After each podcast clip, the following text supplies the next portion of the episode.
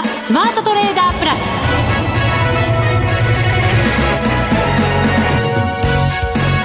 全国のリスナーの皆さんこんにちは。内田まさです。この時間はザ・スマートトレーダープラスをお送りしていきます。この方にご登場いただきましょう。国際テクニカルアナリスト福永博之さんです。こんにちは。よろしくお願いします。よろしくお願いします、はい、いや今日は暑い、うん、暑いです。本当に暑いですね、ええもうここに来るのにね僕あの日陰を通ってくるんですけど もう本当にそれでも暑い。本当そうですね。暑い暑い言いながら、はい、またなんか格別だなっていうね なんかそんな感じもしましたけど、蒸し風呂みたいなのが嫌なんですよね。そうですね。ぜひ皆さんも熱中症などお気をつけいただきたいと思います、はい、今もうあのねラジオを聴きの方はもう横にあのペットボトルがあったらすぐ飲んでください そうですね。気づいたら飲む気づいたら飲むってしておかないとね、はい、癖つけておかないとまた、ね、その通りです。いけないかもしれませんね、はい、癖といえば。はい。何ですか？いやいやいや勝ち癖をね こに来ましたか。そうですよ。勝ち癖つけられるにはどうしたらいいんですかじゃあ。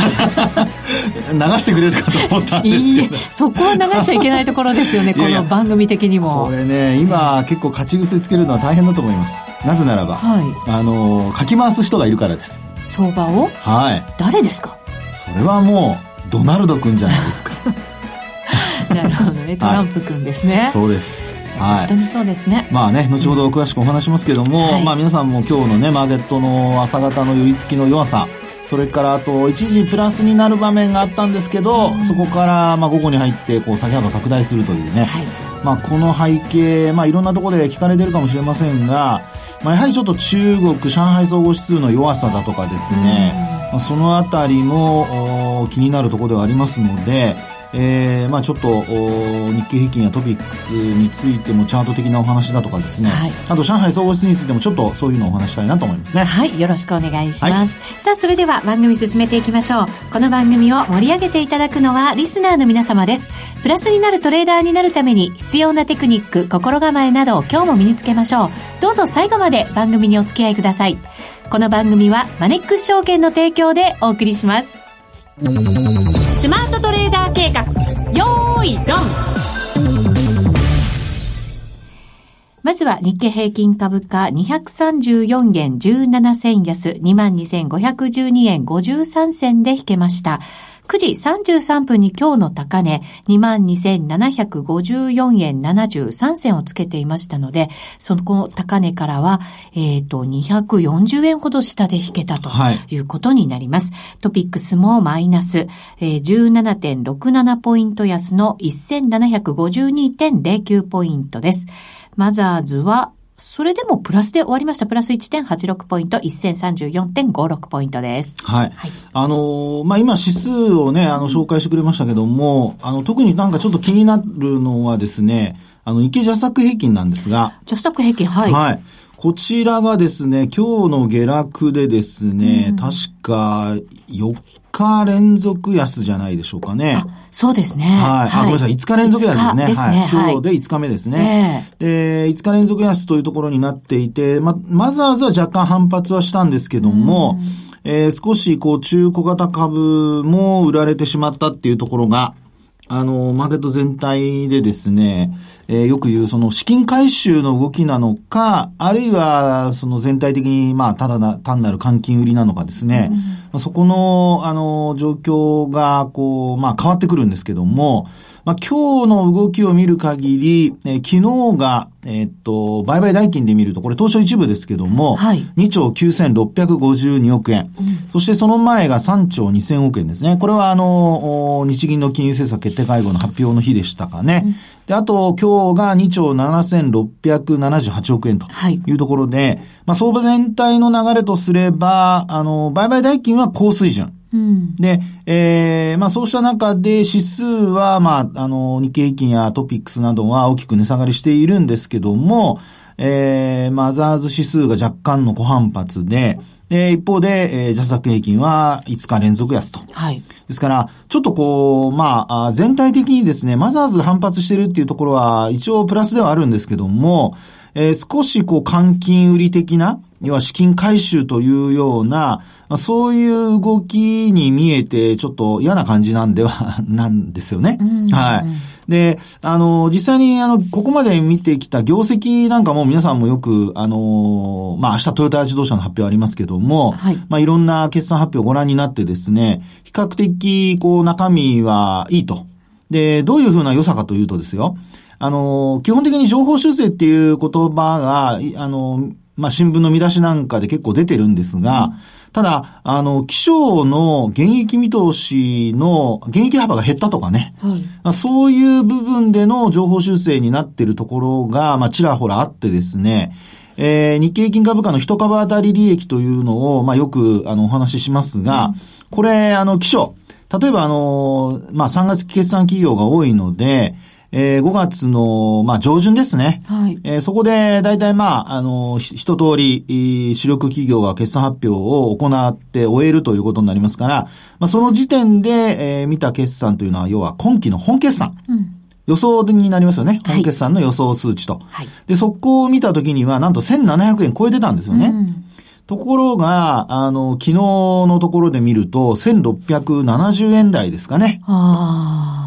ですので、結構ですね、あの、人側対利益というのが、まあ、減少しているというのが、まあ、決算発表が進むにつれて、えー、もう目につく状況になっていると。そうするとなかなか日経平均も上がりづらい。はい、もちろん個別株の株価も上がりづらい。そうです。ということになりますよね。ね。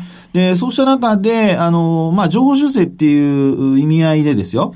あの、現役でも、やはり現役幅が縮まったとなれば、まあ一応、あの、赤字ではないわけですからね。うん、あの、その分、買いというのが入ってくることになりますので、えー、個別銘柄では、あの、意外とこう、値段がこう上昇したりだとか、まあ例えば、あの、自動車でも、えー、ホンダだとかがこう上がったりだとかですね、まあそういう状況になったりはしているものの、ただ、あの、全体のそういった今お話しした指数の EPS なんかを見ると、意外と伸びてなくてですね、うん、えー、逆に言うと減ってきていると。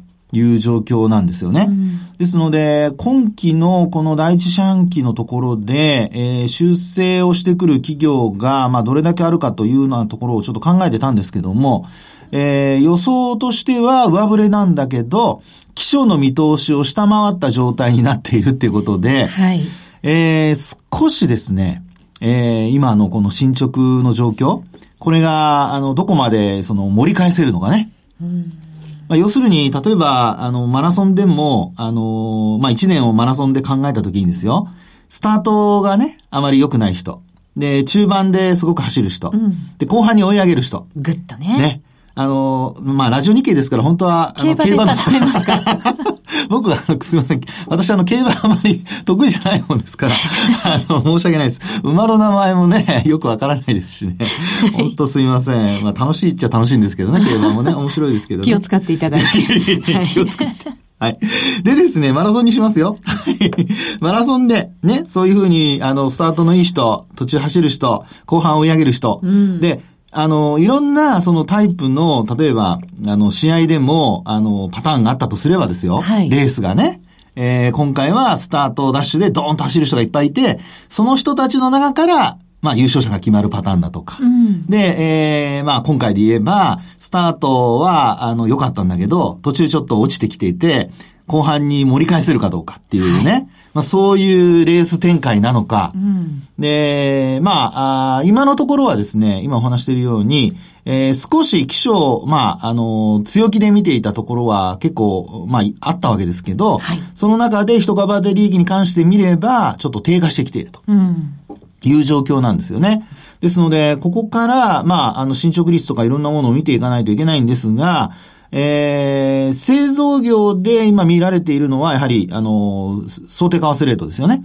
で、これが、あの、今のところ、あの、実際のレートは111円台。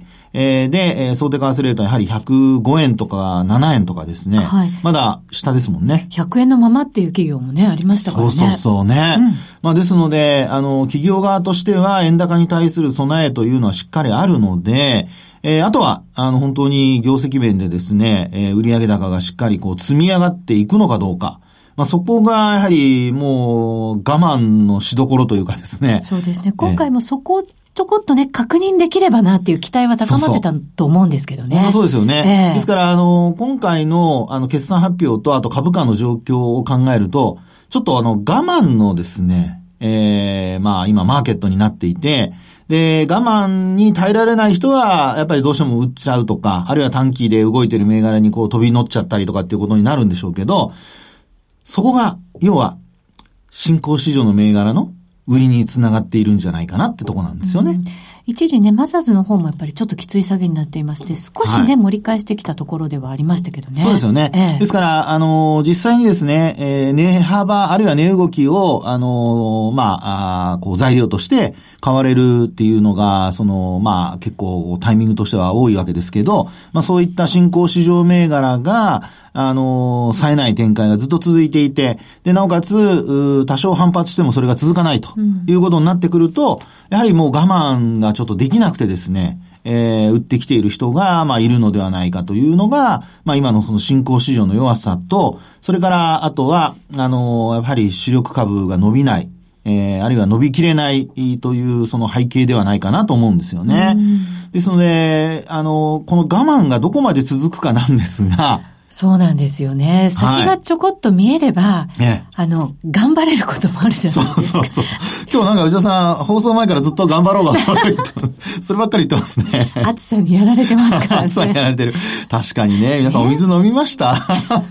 目の前にあるのにまだ飲んでません、私。はい。内田さんはね、飲まないとね、まああれかもしれませんが、あの、そこでですね、はい、その我慢を強いている状況と、うん、それからあとこれからその我慢との戦いに長期化するのかどうかの、一つの、あの、材料になりそうなのが、冒頭お話しした、はい、やはり上海総合指数を代表とする、はいうん、まあ、貿易摩擦関連の指標と。そうなんですよね。はい、なんか厳しさ増してきてますからね、徐々にね。ね。はい。で、昨日も結構大幅安だったんですけど、えー、今日もですね、一時上海総合指数は3%を上回る下落幅になりま、下落率になりまして、うんで、それが背景で5番結構日経平均株価は売られてるんですよね。はい。で、為替の方は111円の、まあ、半ばよりちょい上のところですかね。60銭から50銭ぐらいのところを行ったり来たりって感じなので、あの、大きな売り材料にはなってないんですけど、えー、この、まあ、上海総合指数に関しましては、えー、今日の終値で見るとですね、2440ポイント。はい。で、この水準はどういう水準かというと、年初来の安値が2331.84ポイントなんですよね。はい。ですから、ここからするとですよ、えー、だいたい、まあ、110ポイントぐらい上のとこですかね。うん、ですから、まあこれ、今日の動いた値幅で見ますと、一時100ポイント以上動いている場面がありましたので、えー、1日ですゴンと、あの、大きく動くと、もう、あの、すぐに安値に接近しちゃうと。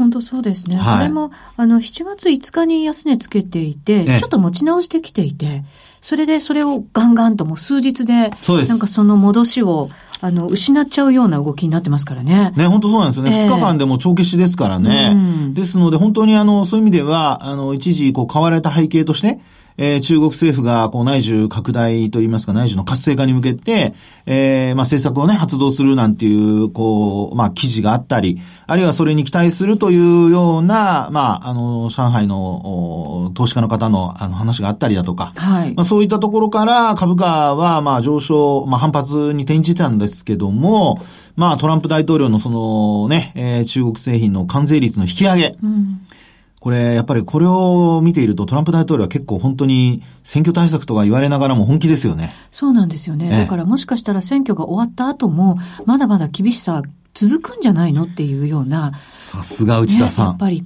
考えられちゃいますよね、そこまでね。ねそれがですね、今最初にね、あの、ここの、あの、上海の話に入ってくる前のテーマは、えー、あの、まあ、ポイントであった、いつまで続くのかと。で、8月はほら、あの、アメリカ予備選挙があの、もう来週あたりから始まりますよね。はい。で、あと下旬に向けてもいろんな州でですね、あの、大統領選挙の予備選挙が始まって、で、まあそこでの結果もこうわかるわけですよね。うん、そうなってくると、その、まあ、選挙の結果次第では、トランプ大統領がですね、あの、ずっと、あの、中国に対するそういった、ええー、まあ関税の話、引き上げの話、はい。これやめない可能性ありますよね。で、なおかつあの、日本がですね、来週から、いよいよと、はい、いよいよあの、通称、ああ、そうですね。はい。問題の、あの、交渉に入ると。そうなんですよね。月曜日からというふうに言われておりますが、9日からですかね。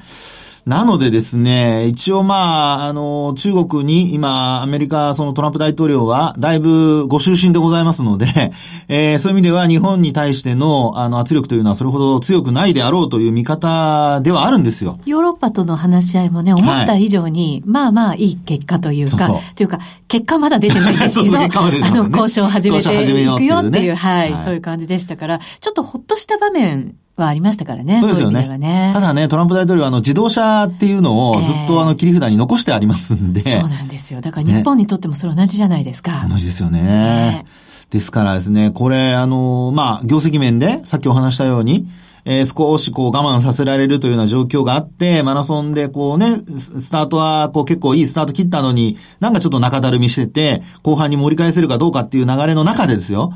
それをやって頑張ろうっていうことをやろうとしているにもかかわらず、トランプ大統領が、まあ中国に対していろいろ発言をすると。そうですね。で、これがいつまで続くのかって思った時に、これから大統領の予備選挙があるとなると、これ夏場では終わらない可能性ありますよね。まだまだなんかすごい大差をつけてトランプ大統領が先頭走っていって、そのまま ゴール抜けていくみたいな。ゴール抜ける。ゴールはどこにあるんですか？内田さん。わかりません、それが。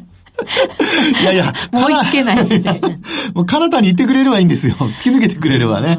でも、私たちの目の前でチラチラチラチラね。そうか。いるから困るんですよ。抜けそうで抜けないあるいは後ろ追っかけてきてるかもしれませんからね。それまた怖い迫力ですよね。怖い迫力ですね。確かにね。この話はやめときましょう。追いかけてる迫力はね。想像するだけでなんか、えー、立ち尽くすっていう感じが。ということでですね、はい、株式市場に関しましては、うん、やはりちょっとですね、長引く可能性がありますから、皆さん、暑さも含めてですけど、はい、長期戦に備えるということをちょっとね、うん、えー、ぜひぜひちょっと考えていただきたいなと思いますね。株の場合、長期戦に備えるってなると、どういうふうにしたらいいんですか、はい、基本的にはですね、えー、あの、銘柄選びを、やはり、こう、じっくり、ええー、まあ、上昇トレンドの銘柄を選ぶであるとか、あるいはですね、持ってる人はどうするかって考えると、今度はあの、やっぱりこう、トランプ大統領がこんな風にこう、いろんなところで発言をしてくるので、下落に対する備えというふうに考えれば、まあ、オプションを買うとかね。プットオプションを買っておくとか。はい、そういうふうになると、まあ、損失は限定で、一旦その下げたとしても、まあ、下げた部分をですよ、えー、下げて、こう、マイナスになった部分をオプションが、あの、相殺してくれると。まあ、100%ではないにせよ、あの、うまくオプションが、あこう、機能してくれれば、そういうことも考えられますからね。うん、それってでもほら、短期目線みたいな感じの、ね、はい、あの、リスクをこう補うというか、感じですよね。でも長期化するとすると、あのー、やっぱりいずれアメリカの景気もね、はい、内田さん、えらい飛びますね。すごく長期化かなと思うと。あの、皆さん、あのですね、投資家としては何を考えればいいかというと、はい、漠然としたそういう不安感っていうのはちょっと置いとかなきゃダメです。別にしなきゃいけないんです、ね、そうでないと、はい、本当にあの、いい時にも儲けられないし、うん、悪い時にも投資できないっていうことになるので、はい、まあ結局その損失が膨らむだけっていう形になりかねませんからね。はい、なので、そこは、ちょっとあの、ビシッと。ビシッと。あの、背筋を伸ばして。今、福永さんがね、そうです。目の前で背筋を伸ばしてますよ。はい、もうね、まあそういうふうにですね、あの、ちょっとわ、えー、分けて考える必要があるということかと思いますけどね。はい。わ、はい、かりました。スマートトレーダー計画、用意ドンでした。ザ・スマートトレーダープラス。今週のハイライト。さあ、ここからはザ・スマートトレーダープラス今週のハイライトです。えっ、ー、と、為替行きましょう。はい、現在ドル円が111円68銭69銭ぐらい、ね、そうですね。はい。あのー、まあ、昨日は、うん、えー、本当に木曜日というのは意外とそのイベント通過後っていうところになるので、はい。あの、タイミングとしては非常に、なんて言うんでしょうか。私としては非常に話しやすい。だってイベントの前だと話しづらいですからね。そうです。コメンテーター冥利に尽きるとかないですか？いやいや、それもありますよ。ですでもそっちはね、どちらかというと前の方がいいんですよ。あ、そうですか。だってほら、はい、後からね、ほら、お話した通りになりましたでしょっていうのが、ああの、まあ、冥利というかね。あ、えー、ああって何ですか、それ。そうですね。まあね、はい、まあそういうことで。はい。で、今回はですね、はい、あの、ポイントとしては、やっぱ為替に影響を与えるポイントとしては2つなんですよね。はい。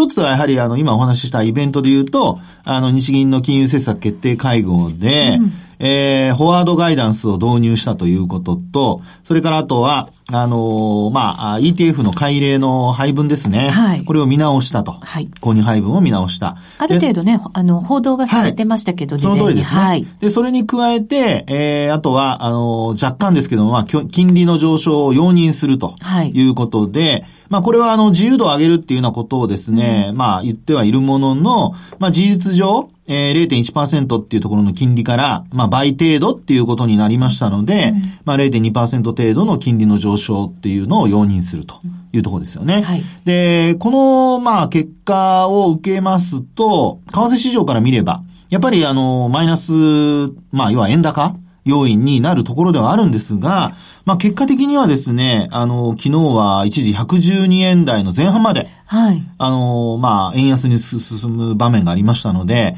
まあそう考えますと、あの、金利の上昇をある程度容認したとはいえですよ、為替市場にとってはそれほどマイナスの影響は出ていないと、うん、ね、いうことが言えますよね。まあですので、今後は、この見方としてですね、えー、日銀が、まあ今回のように、えー、まあ金利の上昇を容認したっていうことに加えて、あとフォワードガイダンスで、来年の消費税引き上げまで、はい。今のこの低金利を続けると。うん、これは、あの、毎回の、金融政策決定会合の、まあ、まとめのその文章の中に、フォワードガイダンスの文章が、まあ同じ文章が出てくるか、もうに、あの、FOMC と同じですよね。例えばなんか文言が変わったとかね、うんうんうん、そういうところで判断できるようになりますので、まあ非常にそういう意味では、あの、トレードしている人にとっては、あの、文章を見て確認もできますし、はい、トレンドも、あの、出やすくなるのかなと。わ、うん、かりやすくなりますね。そうですね。わかりやすくなりますよね。うん、ですから、まあ、みんながついていきやすくなるということで、えー、為替市場にとっては、どちらかというと、まあ、プラス要因っていうふうに考えられそうですけどね。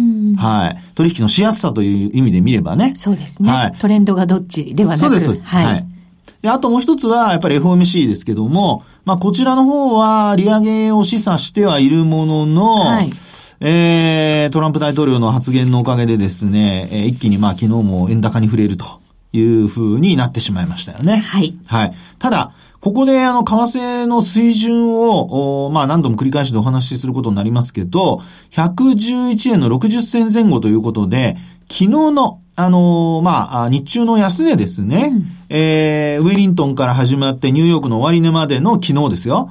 の安値が111円の39銭、私が見ているところですと。はい。ですので、今日の安値が50銭台の前半なので、これまだ昨日の値幅の範囲内なんですよね。そうですね。値動きとしたら今日それほど大きくないですよね。そうです、そうです。ね。でも株価は大きく下落したっていうのは先ほどお話したような、うん、あの、上海の下落のことを嫌気してってところだと思うんですけど、えー、ですから為替に関しましてはですね、この状況っていうのは、私今あの、20日の移動平均線見てるんですけど、まあ例えばボリンジャーバンドとかですね、これ見てますとちょうど20日移動平均線あたりなんですよ。うんで、あのー、先週は後半にかけて、えー、この20日移動平均線を割り込んでしまって、で、今週前半はこの20日移動平均線を下回った状態続いてたんですが、日銀の金融政策決定会合の後、さっきお話したように、えー、112円台に入り、そして昨日は112円台の後半まで行ってですね、で、あ、ごめんなさい、後半というか、あの、前半ですね。失礼しました。14、5線まで行ってますかね。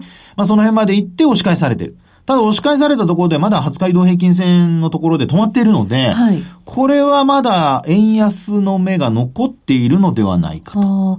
目が残っている程度。ええー、そうですね。ですか？はい。まあ、なぜかというと、はい、本当にね、もう微妙に20日移動平均線のところなんですよ。ああ。20日線がね、私が見てるところですと、111円の65銭。65銭。はい。で、今リアルタイムで66銭なんですよ。ほぼ同値ですね。そう。それとですね、はいえー、こういう時に、あの、判断材料になるのは、髭が、例えば上下どっちに長いかとかね。はい。あるいは、その、陽線がどっちにあるかとか、うんあるいは陰線がどっちにあるかとか、まあ、要はその、どっちに行きたがってるかっていうところを、こういうふうにあの、持ち合いの、まあ、中間にあるときには判断する、判断する材料にするんですよね。最初の髭であるならば、はい、昨日も下髭の方が長くて、もちろん上髭もあるんですけど、はいはい、下髭の方が長くて、今日も下髭ですよ、はい、今のところはね。ね、そうですよね。で、考えると、どっち？上に行きたがっている。そうそう。ということで、えー、まあ、円安の目がまだ残っていると。で、ね、ただ時間的にほら、ニューヨークの終値まで考えると時間すごくあるじゃないですか。そうですね。ね、まだヨーロッパタイムが入ったばかりですから、ええ、そう考えると、まああまりね、あのー、無責任なことは言えないかなと。ただ、ユーロドルが、はい、あの、ちょっと下げ、えー、幅を広げてきているような感じがあるので、ドルは、だから下げづらいっていうことになるんですかね。ああ、そうですね。うねえー、まあ、ユーロドルでユーロが下げてるとなれば、えー、これはやはり、あの、ドルは逆に言うとね、ドル円にも玉突き状態でですね、はい、あの、ドルの強さというのが、こう、まあ、あ連動するっていうことも考えられますから。そうですね。まあ、ユーロ円なんかこう下がってきてるので、クロス円がドル円をまた上値抑えちゃうみたいなところもあるんでしょうけれども。ね。ですから、4時過ぎ頃からですね、えー、あの、ユーロ円がちょっと弱くなっあ、ユーロドルですね。で、ドルが逆に言うとドル円で、うん、えー、111円の70銭超えるところまで一気にあの上昇してきたりだとか。そうなんですよね。ね。っていうのを考えますと、えー、やっぱり、こう、えドル円は少し円安方向がまだ、あの、目としては残っているのではないかとというふうには思いますけどね。うん、はい、そうですね。今後注目すべきイベントなんでどのあたりになる？あ、今週末雇用統計が明日。明日ね。ありますね。そうなんですよね。えー、ですからそのあたりも含めつつ、あの、週末に、えー、まあ、ニューヨークタイムでどちらの方向に動いているのか、20日移動平均線上回っているようであれば、強気を検知できるかなと思いますね。はい。以上、えー、今週のハイライトでした。ここで、マネックス証券からのお知らせです。IPO ならマネックス証券。人気が高く申し込みが集中しやすい IPO は多くの場合抽選で購入できる方が決定されます。マネックス証券では申し込み数や過去の取引実績、お預かり資産の状況などに関係なく申し込みされたすべてのお客様に平等に当選の可能性があります。また、マネックス証券は、少額投資非課税制度 NISA で IPO の申し込みが可能です。NISA 口座であれば、IPO で取得した株式が大きく値上がりし、非課税期間内に利益を出したとしても、その譲渡益は非課税。後から申告する必要もありません。マネックス証券は取り扱うすべての IPO 銘柄の割り当てを完全抽選で行います。これまでのお取引状況やお預かり資産に左右されることはありません。IPO のお申し込みは、取扱い銘柄の豊富なマネックス証券をご利用ください。新規公開株式のお取引にあたっては、投資元本を割り込み、損失が生じる恐れがあります。購入対価のみで取引手数料はかかりません。お取引にあたっては、目論見書、契約締結前交付書面などを十分にお読みいただき、取引の仕組みやリスク、手数料などについてご確認ください。マネックス証券株式会社は、関東財務局長、金賞第165号として登録されている金融商品取引業者です。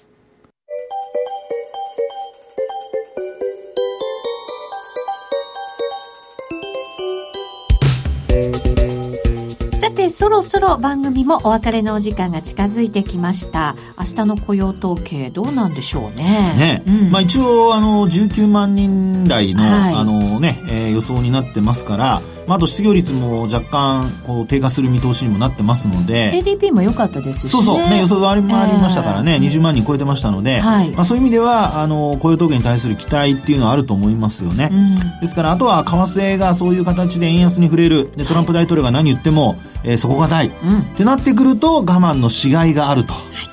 いうことになりますね。はい。ここまでのお相手は福永博之と内田まさでお送りしました。それでは皆さんまた来週この番組はマネックス証券の提供でお送りしました。